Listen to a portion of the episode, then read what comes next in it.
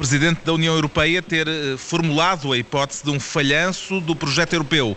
João Miguel Tavares assume-se como germânico, depois de concluir que as culpas da situação em que nos encontramos andam a ser atribuídas aos alemães, e Ricardo Araújo Pereira confessa-se sem palavras perante o facto de haver, alegadamente, palavras a mais na política portuguesa. Está reunido o Governo Sombra, desta vez em direto e em concorrência direta com a Cimeira da NATO.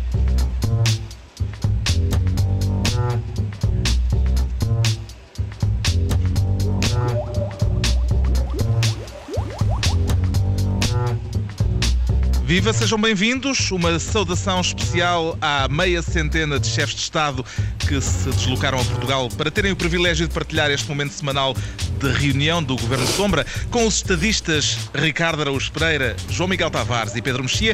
O Pedro Mexia que cria esta semana um novo ministério, quer ser ministro do timing para chamar a atenção para a deplorável situação de insegurança em que esta nossa reunião está a acontecer desta vez, não é assim, Pedro Mexia? Nem por isso. Não? Eh, eu, eu gosto muito das decisões políticas que são uh, que acontecem exatamente no tempo certo. Uh, é preciso dizer só uma precisão e um sublinhado que esta reunião do Governo Sombra desta vez é feita em moldes diferentes, em direto e com uma barreira física a separar-nos. Separar é lamentável que não vos tenham deixado entrar aqui no perímetro de segurança da NATO. Será uh, eventualmente para evitar algum possível descontrole emocional do João Miguel Tavares ao sentir uh, Barack Obama por perto. É bem verdade. Já tocaste em Barack Obama, Carlos? Nem, nem, nem tenciona. Nem, nem era isso mesmo. Mas, portanto, ministra do timing. Portanto, o timing. É, portanto, há uma, há uma. Ouvimos dizer que há uma reunião importante hoje, hoje e amanhã Uh, não sei bem o que é, mas parece, que há. Um, e, e, que vão estar uns chefes de Estado, não só chefes de Estado, Está como, muita gente, não só chefes de Estado, como Carla Bruni, uh, portanto, são as pessoas realmente mais importantes do planeta. E um, Portugal tem a responsabilidade de organizar a Cimeira.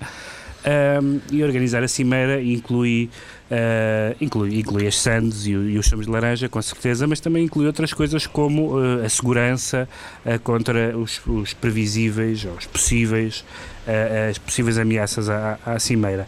Ora, eu queria ser ministro do timing porque o diretor do Serviço de Informações. Jorge do, Silva Carvalho. De, diretor do CIED, é o Serviço de Informações Estratégicas, Estratégicas de, de defesa. defesa. Exatamente. Um dos vários, nós temos aliás uma panóplia, posso ser panóplia? Panóplia. Uma panóplia de, de sistemas de, de, de, informações e ele decidiu demitir-se uh, uns dias antes e foi anunciado precisamente uh, um dia antes da Cimeira por questões orçamentais. É, por causa dos cortes na, no serviço que dirigia. Até aí, até aí tudo bem, mas uh, o timing é, é, é absolutamente horrível. Uh, uh, pior só se demitisse o senhor da torre de controlo que tem que ajudar os aviões dos chefes de Estado a, a, a, a aterrar. A aterrar. Por outro o que é lado, é interessante é perceber que ele já se tinha demitido na semana passada e que a notícia sai praticamente na véspera da e, mega cimeira. E portanto eles disseram assim: não, uma semana antes é inconveniente, vamos dizer na véspera. Disse, achou o governo. Portanto, nisto do timing, para louvar o timing, eu acho que uma, uma demissão uma demissão por razões orçamentais é, faz parte da, da, da, vida. Há outra coisa que me inquietou nesta, nesta na, na notícia que é aparentemente este, este diretor do, do de uma das secretas faz parte de uma associação semi-secreta que é a maçonaria, segundo diz o jornal. E eu fico sempre muito curioso. Há uma espécie de esquizofrenia secreta. Uh, como é que alguém que está numa organização que sim, é secreta, mas é legal, é tutelada pelo Parlamento, etc. Uh, uh, faz... Há uma certa redundância nisto. Não, não, não é uma redundância, há uma certa concorrência. Ah. Há uma certa concorrência. Será que ele conta de avental posto coisas que não conta, por exemplo, à Comissão Parlamentar de, de, de, de Segurança. João Miguel. Pode ser alguém com tanta vocação para a espionagem que não se consegue aguentar e mal ver qualquer coisa. Se calhar quando, quando vai ao restaurante pede secretos de porco preto. Há razões para, para embaraço por parte do governo com este episódio? Quer dizer, o único problema é, é, é, encaixar os embaraços na agenda do governo. Portanto, eu não sei, não sei se houve oportunidade porque hoje em dia é uma agenda particularmente concorrida. Agora, o que eu acho injusto é que até os pobres dos polícias foram obrigados, queriam fazer greve nesta altura, não podiam por razões nacionais e, de- e agora o homem das secretas vai-se embora, assim sem mais nem menos e deixam. Primeiro, eh, suspeitou-se de uma embaraçosa fuga da informação, mas afinal, ao que noticia ao público, o momento da divulgação terá sido acertado com o secretário-geral de Segurança Interna, Júlio Pereira. É porque o, porque o chefe da secreta se demitiu em segredo, como é apropriado, é? Se demitiu-se na, na semana passada em segredo. Ah, mas eu tenho a certeza, eu eh, percebo a posição do Pedro Mexia acerca do timing da decisão, mas eu acredito que, que ele tivesse informações secretas eh, no sentido de não haver problema nenhum eh, no Estava facto tudo do- controlado. Sim, do facto do chefe da secreta se demitir. Yeah, e é giro, há uma outra coisa gira que é nós sabemos as razões pelo qual ele se demitiu, que é vão fechar os escritórios dos espiões Os espiões ficam ao ar Timor, livre. em Moçambique e é giro isto. Portugal anuncia onde não é que nós ninguém temos. a espiar Moçambique. Não, eles anunciam que chatice. Os espiões de Moçambique agora vão ter que ser embora. É, possi- é possível que para a semana saibamos os nomes e as moradas deles. Está. É entregue a próximo passo. pasta do timing ao sempre oportuno Pedro Mexia e é a altura de estrearmos mais um ministério novo, o Ministério da Ambiguidade, que o Ricardo Araújo Pereira, de forma muito clara, quer ocupar e por várias razões, Ricardo. Mal se ganha o prémio Ilga, é assim. O quê? Da, ambiguidade. Da ambiguidade. Olha, olha. Mas não, eu acho que é uma semana, foi uma semana especialmente ambígua para, para a nossa vida política e é por isso que eu acho que faz falta que, que a ambiguidade tenha uma- um ministério que a tutele. Mas que medidas E, é que portanto- toma um ministro, um ministro da ambiguidade? Não deve ser fácil ser permanentemente ambíguo. Não, mas, mas é, eu, eu, eu inspirei muito no facto, por exemplo, no facto de do governo ter decretado tolerância de ponto no Conselho de Lisboa por causa da cimeira e do presidente da Câmara eh, ter dito que não havia tolerância de ponto por causa da cimeira. Eh, e também no facto do ministro Teixeira dos Santos ter dito à Reuters que não ia pedir ajuda em- externa e ter dito ao Financial Times que o pedido de ajuda provavelmente estava iminente. Eu, eu- foi, foi basicamente nesses dois eh, momentos que eu me que eu me inspirei porque uma coisa é, era, é evidente que era ótimo o país ter um rumo, não é? Hum. Mas, mas o facto é que temos dois e isso é excelente porque pode ser que um deles vá dar a algum lado. É o chamado Ah, plano B. Sim, por exemplo, no caso do, do- da tolerância de ponto, o que aconteceu foi que o governo achou que se todos os funcionários públicos fossem trabalhar, a cidade ficava caótica. E o presidente da Câmara achou que se todos os funcionários públicos não fossem trabalhar, a cidade ficava, ficava caótica. E são, são duas perspectivas interessantes sobre, sobre o mesmo assunto. Mas como veremos lá mais para o fim do programa, o contrário da ambiguidade, ou seja, a, a unidade e a repetição, também pode ser prejudicial. pode. Pode ser prejudicial Foi um também. pequeno teaser para o final Sim, do é programa. isso, é isso. O João Miguel Tavares eh, gozou hoje a tolerância de ponto dada pelo governo ou entregou-se arduamente ao trabalho para estar em sintonia com as diretrizes da Câmara de Lisboa? Eu entreguei-me arduamente ao trabalho, como é evidente. Não é pa- para estar acima de tudo de acordo com as diretrizes da minha consciência. que acha que neste momento, por andarem a passar uns carros a fazer tinoni na segunda circular, não parece que seja razão que eu, que trabalho na Avenida da Liberdade, fique em casa. Mas se calhar. é- Bem, se tiver de passar pela Avenida da Liber- Liberdade para chegar ao local de trabalho, ou melhor, pela segunda circular para chegar à Avenida da Liberdade, aí a coisa complica-se. Oh, Dá-se a volta, por amor de Deus. Mas agora é o, é o trânsito, quer dizer, é, é o trânsito que conduz eh, os interesses da cidade e temos todos que parar porque, na- porque aí eh, onde, onde tu te encontras num, num, num barriquinho há uns senhores super importantes a fazer uma reunião. Por amor de Deus, quer dizer, isso é. Acho. acho, Tu no, acho fu- oh, João, tu no fundo estás magoadinho porque houve tolerância para ir ver o Papa e não há tolerância para ir ver Obama, não é? No fundo, Não, então não há No tolerância. Então Houve tolerância para ver o Obama. Eu é que não. Eu nem para o Papa, nem parcial, para parcial. Obama. Nem para Papa, nem para Obama. A ambiguidade, ao que consta, é coisa de poetas. Está Não, satisfeito, a ambi- Pedro Mexido. Pedro, Ah, Pedro já- ah, Mexido. Pedro Mexido é muito bom e estrelado também. Ah, a ambiguidade é coisa de poetas, é é um facto. E e dito isto, passamos à frente. Não, não e há, aquele, há, aquele, há aquela coisa que acho que foi o Primeiro-Ministro, não é? Ser ou não ser essa questão, e portanto é normal eh, os senhores estarem indecisos, parece-me bem. Muito bem, então está entregue a pasta da ambiguidade. Eh, o Ricardo Araújo Pereira fica ministro ambíguo. Eh, E o João Miguel Tavares quer ser Ministro da Saúde para, sem qualquer ambiguidade, presumo, conquistar uma boa cota de impopularidade junto dos fumadores. Posso pôr as coisas nestes termos, João Miguel? Eu não, eu não, eu não sou daqueles fundamentalistas. A única coisa que eu gosto é de poder estar num restaurante uh, a comer o meu bifinho sem estar a entrar nicotina pelas narinas. E, portanto, eu fui dos que aplaudiu efusivamente a nova lei do tabaco. Houve gente que achou que as ordens dos fascistas chegariam aí, um, mas e que basicamente os, os fumadores iriam fazer Uh, em Lisboa aquilo que aqueles movimentos anticapitalistas costumam fazer uh, nas capitais civilizadas, que não em Portugal, porque hum. em Portugal não fazem coisa nenhuma.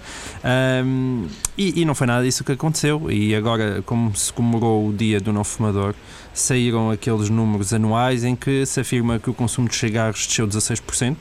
Eh, tirando a parte do, tabala, do tabaco de enrolar, mais conhecido por charro. Não, estou a gozar. Não, o, tabaco, o tabaco de enrolar é que aumentou quase 30%, mas isso é vítima da crise. Mas de qualquer forma. Uh, as pessoas estão a fumar menos hum. e o e meu bife um... está a saber francamente melhor. Advoga um endurecimento da legislação antifumo, pelo que entendi. Não. Advogo só no sentido que, à boa portuguesa, há muita gente que finge que aquelas, aqueles meios de distração que deviam existir e coisas que tal, por isso simplesmente não existem ainda. E, portanto, era bom que se tentasse, sei lá, fazer uma coisa completamente maluca em Portugal que é tipo cumprir a lei mas, eh, mas vamos ver se isso, se isso é possível. Ricardo, é caso para dizer, como estarão a dizer muitos dos nossos ouvintes nesta altura, entre duas bafuradas, que o João Miguel Tavares é um fundamentalista?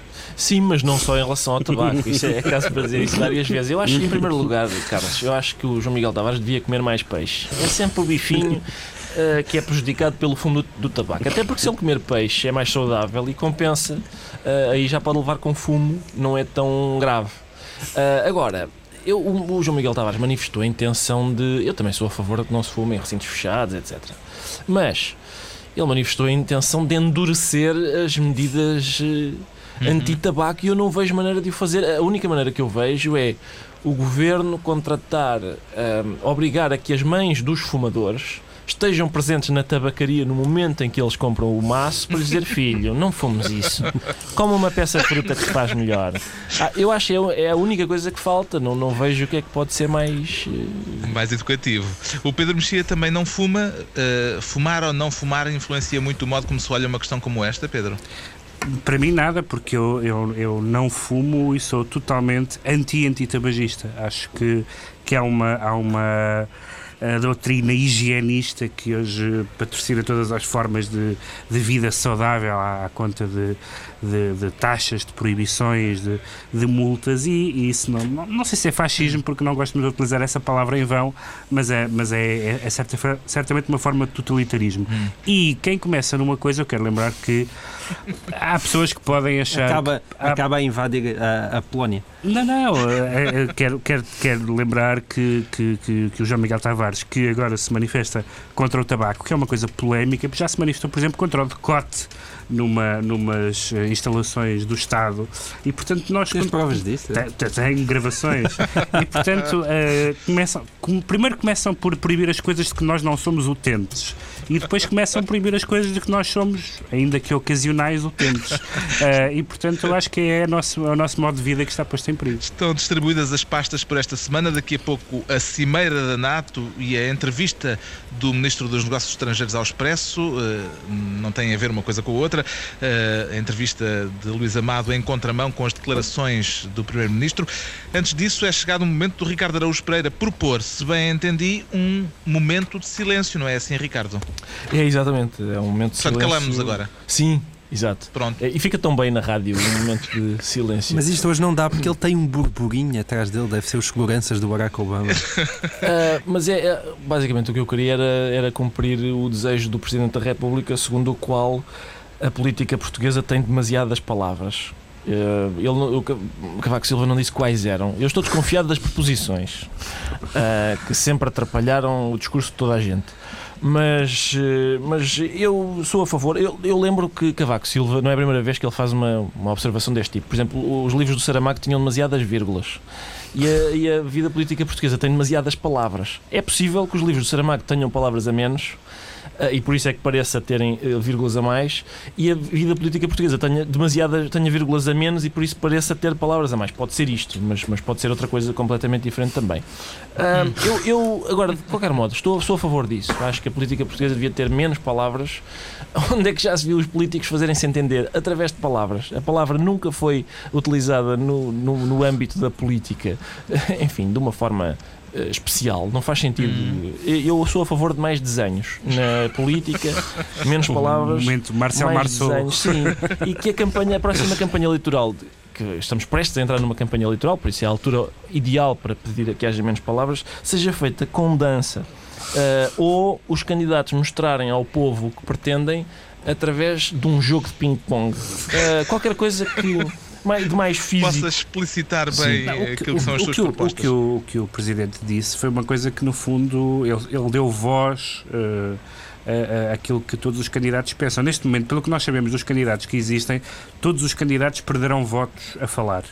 Uh, tendo em conta as opiniões ambíguas de Manuel Alegre face ao governo, tendo em conta uh, uh, as opiniões de uh, Francisco Lopes sobre a China, tendo em conta a, tendo em conta a renda de Fernando Nobre, tendo em conta o passado e o presente de, de Cavaco enquanto Primeiro-Ministro e Presidente. Portanto, sim, de facto, é a estratégia, a melhor estratégia para qualquer um deles é não falar. Sim, é isso, é, mas eu acho que é justamente por, pelo facto dessas posições dos candidatos terem sido expressas com palavras. Hum. Se fosse através, por exemplo, da dança, eu quero saber, por exemplo, o que é que. Eu acho que o que Francisco Lopes acha sobre a China dito através da dança, é muito aceitável. Esta, estas declarações de Cavaco Silva são uma condenação implícita a programas como este, evidentemente, João Miguel Tavares. É isso que me preocupa. E, e mais que me preocupa, que me indigna, que é um estado de espírito a que eu recorro frequentemente. Ou seja, o que, a mim o que me custa é Cavaco Silva pode estar calado e dizer a toda a gente estejam mas é caladinhos e continuar ali a receber o ordenado no final de cada mês. Hum. Ora, se, se nós viemos para aqui tivemos mudos durante o programa todo, a nós ninguém nos paga. Eu acho isso uma evidente discriminação. O homem não quer mupis, Uh, agora não quer palavras e eu já estou eu já estou como o Ricardo e já acabamos todos em mímica. Também está com vontade de aderir ao voto de silêncio, Pedro Mexia? Não, não, especialmente. Eu acho que eh, oh. isto também pode ser uma. Atenção, há aqui um, um, dos candidatos, é um homem das palavras, que é Manuel Alegre. Ah, era e, portanto, uma indireta. Isto pode ser, isto pode ser uma, uma, uma indireta, e devo dizer que se é uma indireta à poesia de Manuel Alegre, eu estou com Cavaco. Bom, respeitamos então a vocação do Ricardo Araújo Pereira para o silêncio sugerido por Cavaco Silva. Eh, o, o Ricardo Araújo Pereira está certamente, nesta altura, a exprimir-se com uma bela dança do ventre, mas felizmente. Ah, nem sabes o que estás imagem. a perder, Carlos, nem imaginas. Isto aqui está tão bom. Ai, ai. João Miguel Tavares declara-se esta semana alemão para criticar ou para aplaudir a senhora Merkel que está ali no pavilhão ao lado, João Miguel Tavares? Eu, eu, como sabem, eu aplaudo todos os grandes líderes de Estado. Não, eu não queria aplaudir, mas vejo-me obrigado e eu explico porquê. É porque subitamente hum, cada vez mais pessoas vejo, vejo engrossar uma espécie de coro em que parece que a situação portuguesa, afinal, atualmente é culpa da Alemanha. Bem, e a quantidade de vezes. Eu, eu já vi uma vez em, em direto o, o, o, Fernando Rosas na SIC a defender que praticamente isto era o regresso à grande Alemanha e a abanar a bandeirinha quase do nacional-socialismo. Só voltou a dizer que uh, outra vez a Alemanha com as suas ambições de conquistar a Europa. Ora, isto parece uma coisa extraordinária, porque parece que quem anda a incumprir o déficit e, e, e quem tem todos os problemas económicos e, e, que não tem maneira de governar a casa nem dinheiro para pagar as contas é a senhora Merkel, que há, há, há muitos anos são os contribuintes alemães que nos andam a ajudar a asfaltar o Alentejo. Ora, isto.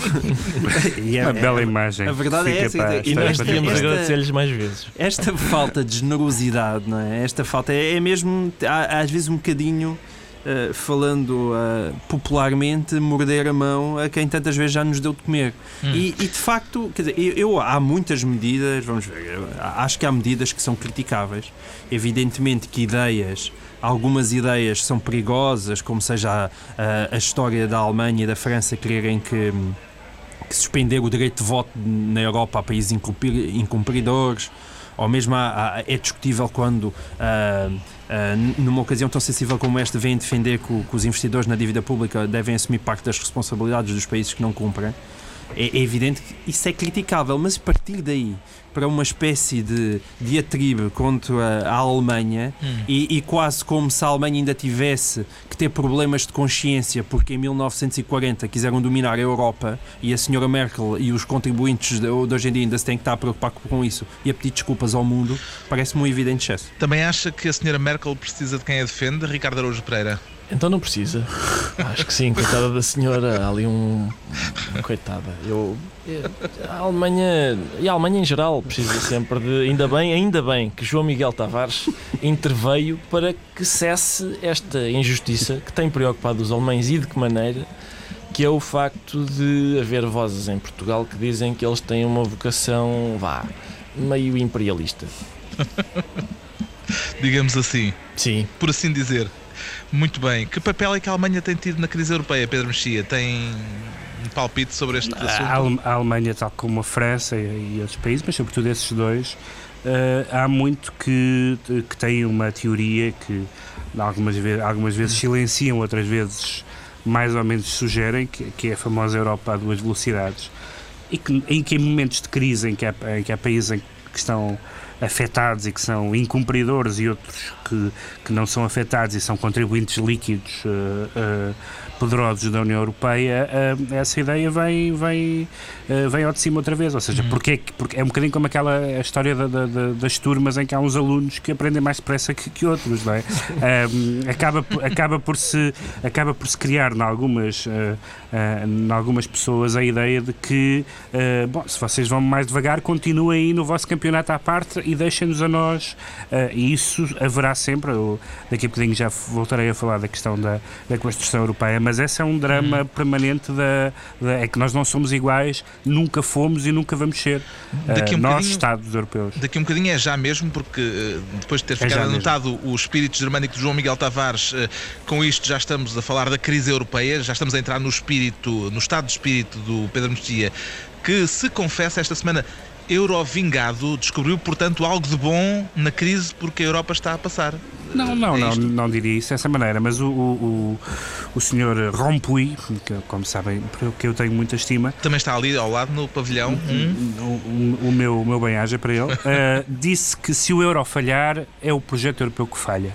E eu acho que esta frase nunca tinha sido dita, porque, porque nós, uh, para já, qualquer pessoa que expresse qualquer uh, objeção ou restrição ao projeto europeu, uh, tal como ele tem sido conduzido, é um anti-europeu, um, anti um isolacionista, um nacionalista, etc. E depois, uh, poucas vezes, se é que alguma, e não me lembro francamente nenhuma nos últimos tempos, se há algum responsável alguém com tantas responsabilidades falou tão claramente da questão do falhanço do projeto europeu. Falhar o projeto europeu é mais ou menos para a nossa, para a nossa cabeça tão impensável como deixar de ter televisão a cores. Hum. É, é uma coisa completamente, completamente impensável. E, e, de facto nunca foi impensável por quem, por quem quis pensar esta, estas questões. E, mas portanto, agora há um sino a tocar a rebate mesmo, não é? Há, há mas, mas esse, esse sino a tocar a rebate uh, já, já tocou quando as pessoas não estavam a ouvir, ou seja, já uhum. houve sempre pessoas, uh, à esquerda e à direita, aliás,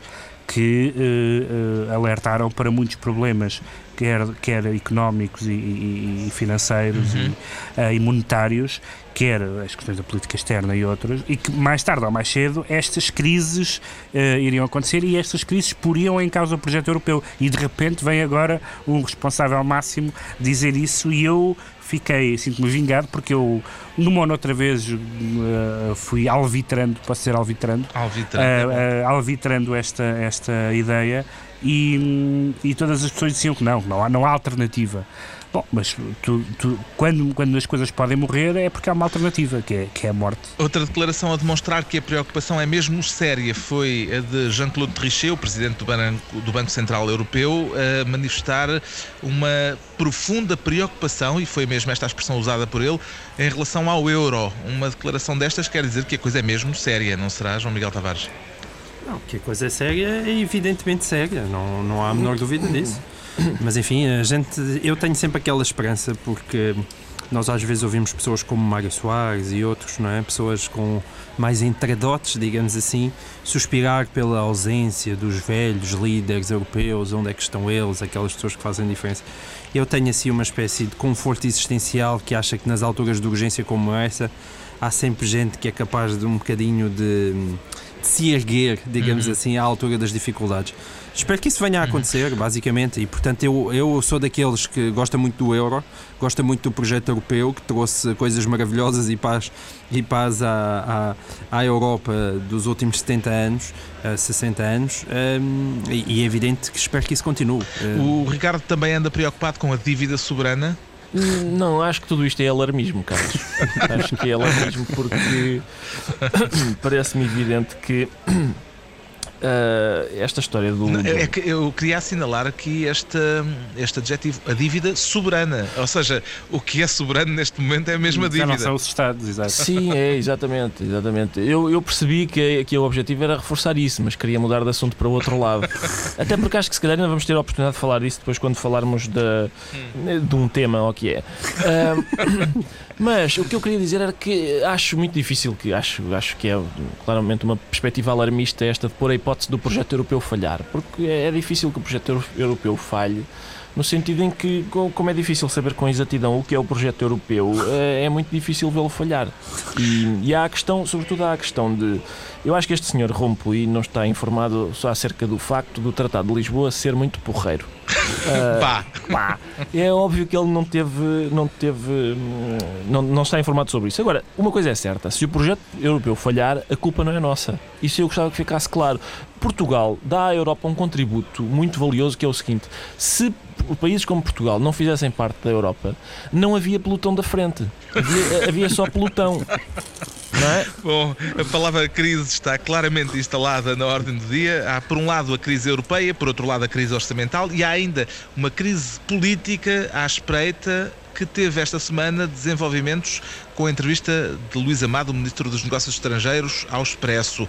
Como é que interpretou, ah, pelo menos, a aparente falta de sintonia, vamos pôr as coisas nestes termos, entre Amado e Sócrates, Pedro Mexia? É, não sei, há as teses mais variadas. Há até a tese maquiavélica de que, de que aquilo poderia ter sido de alguma forma com- Combinado? combinado, embora eh, me- não me perceba exatamente Qual é muito bem a política, a, a- a ideia que está por trás, que estaria por trás disso.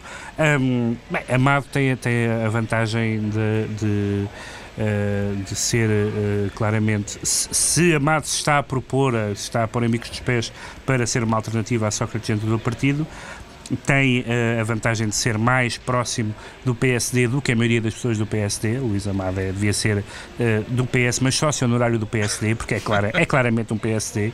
Eh, e, e, por outro lado, tem os telefones de toda a gente, de todos os candidatos possíveis. Suponho que Luís Amado terá mais telefones de dirigentes europeus que António José Seguro, eh, o que neste momento de crise internacional é E se calhar até os trata por tu. é uma um- aposta forte. Agora, eu, acho que isto não, não, não, tem, não terá grande consequência, a não ser a tal remodelação ministerial de que hoje surgiram ah, já rumores e que provavelmente teremos notícias nos próximos dias. Mas uma, ah, mas uma coisa é certa, há uma coisa que, que, que o Luís Amado diz na entrevista e que é evidente, que é o país não aguenta o, o governo a arder em lume brando durante mais seis meses ou sete meses. Isso é, é- é- imaginem, por exemplo, toda esta toda esta telenovela do orçamento eh, em negociações sobre todas as políticas e sobre todos os dossiês agora até ao verão de 2011. É uma, é uma situação absolutamente insuportável A para o país. hipótese de uma revolta interna no PS, pondo de lado José Sócrates, defenestrando José Sócrates, eh, é plausível, eh, João Miguel Tavares? Neste momento, não, não acho minimamente plausível. Isso aí é mesmo a tal máxima do, do Mark Twain, é? que a notícia da minha morte foi francamente exagerada. Uhum. Não acho, acho, acho que Sócrates ainda tem muito, muito poder eh, dentro do PS. É evidente que, embora não tenha se calhar o poder que tinha, ou esta, ou esta entrevista do, do, do Luís Amado eh, seria impensável há, tempos atra- há, há alguns tempos atrás. A minha única questão, que eu acho que também é um bocadinho a questão de fundo que se coloca aqui, embora eu até tenha o, o Luís Amado em boa conta, é eh, para que é que nós quereríamos um bloco central neste momento? Uhum. É porque verdadeiramente tudo aquilo que de fundamental neste momento se está a passar não depende minimamente de nós. Portanto, está lá o Sócrates ou o Pedro Passos Coelho, neste preciso momento era absolutamente indiferente. Hum. Absolutamente indiferente. Deixa-me só, deixa Se calhar daqui a, a uns seis meses já pode fazer a diferença, mas neste momento é igual ao litro. E, portanto, Deixa-me só fazer notar que houve aqui uma mudança de paradigma importante na política portuguesa, porque em momentos de crise, estamos a falar se, se, se José Sócrates será ou não defenestrado, ou seja, atirado pela janela, e nos momentos de crise anteriores nós tivemos dois primeiros ministros que fugiram pela porta da frente, uh, Durão e, E Guterres. e Guterres. E, portanto, apesar de tudo, eu acho que eh, deve ser já a última virtude que resta a Sócrates, é essa. Ele, ele embora pelo seu próprio pé, não vai. E se, atira, e se o atirarem pela janela, ele eh, agarra-se aos cortinados e vai muita gente com ele. Alguma nota adicional, Ricardo? Oh, Com certeza, Carlos. Eu vejo, como sabe, eu- há sempre observações pertinentes de uma pessoa que vê um pouco mais além do que as que a rodeiam. E o que eu, eu- o que eu gostei, sobretudo na entrevista de Luís Amado, foi o facto de. ah, é, a- é a tal mudança de paradigma de que falou o Pedro, mas lá está, um pouco mais profunda, que é o seguinte, normalmente em países, países vá, ah, o que acontece é que o governo quer governar sozinho e a oposição apela a coligações. Em Portugal, o governo apela a coligações e a oposição diz: não, não, o governo que governa sozinho. Isto é tão inédito. É, aquelas pessoas que dizem: ah, eles querem é poleiro. Ah, o poleiro está tão bom que não, nem sequer, isso já nem sequer é verdade.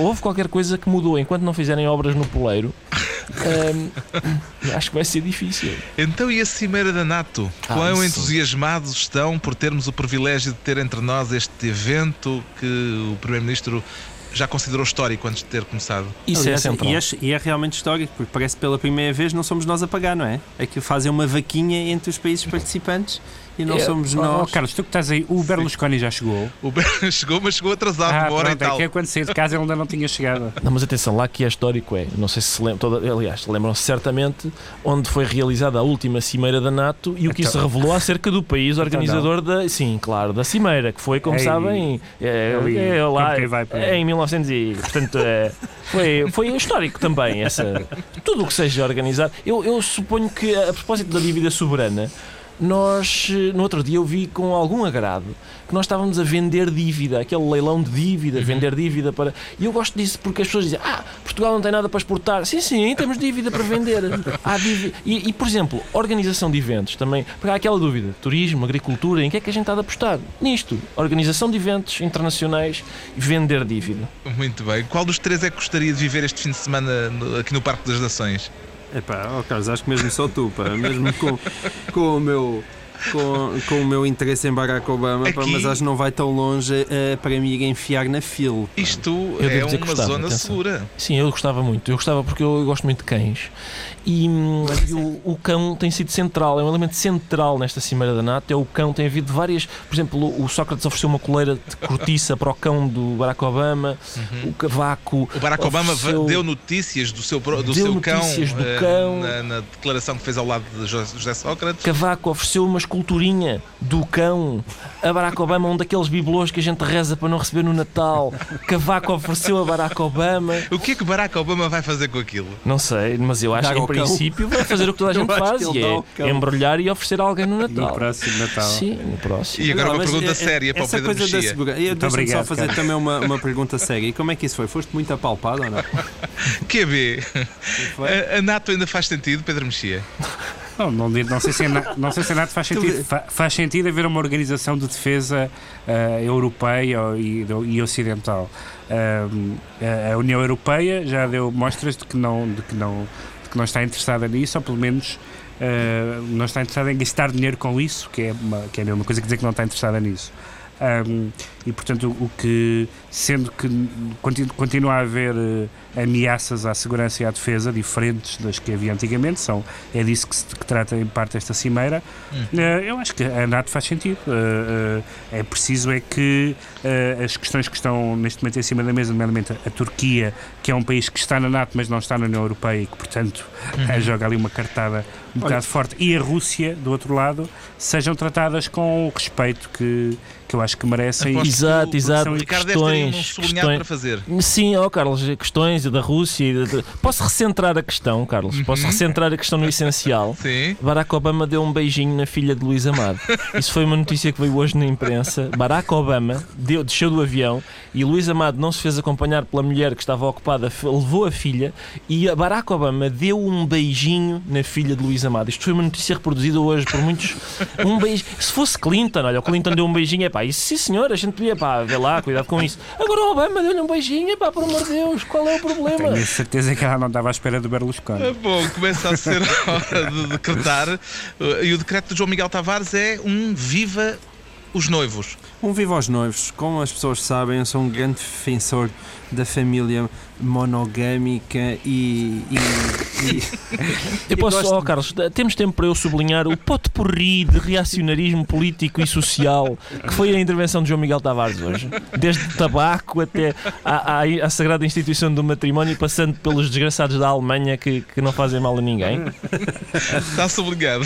eu sub- E isso é por causa do noivado do príncipe William de Inglaterra, João Miguel. Exatamente, com a Kate. E eu acho bonito sempre. Eu também tive um, um- um namoro longo que acabou em casamento. E então, O último acho. noivado real, assim, verdade. de dimensão, de estadão, não, não correu lá muito bem. Lá Não, mas é isso. É, é bom ver que, pelo menos até ao momento, não é?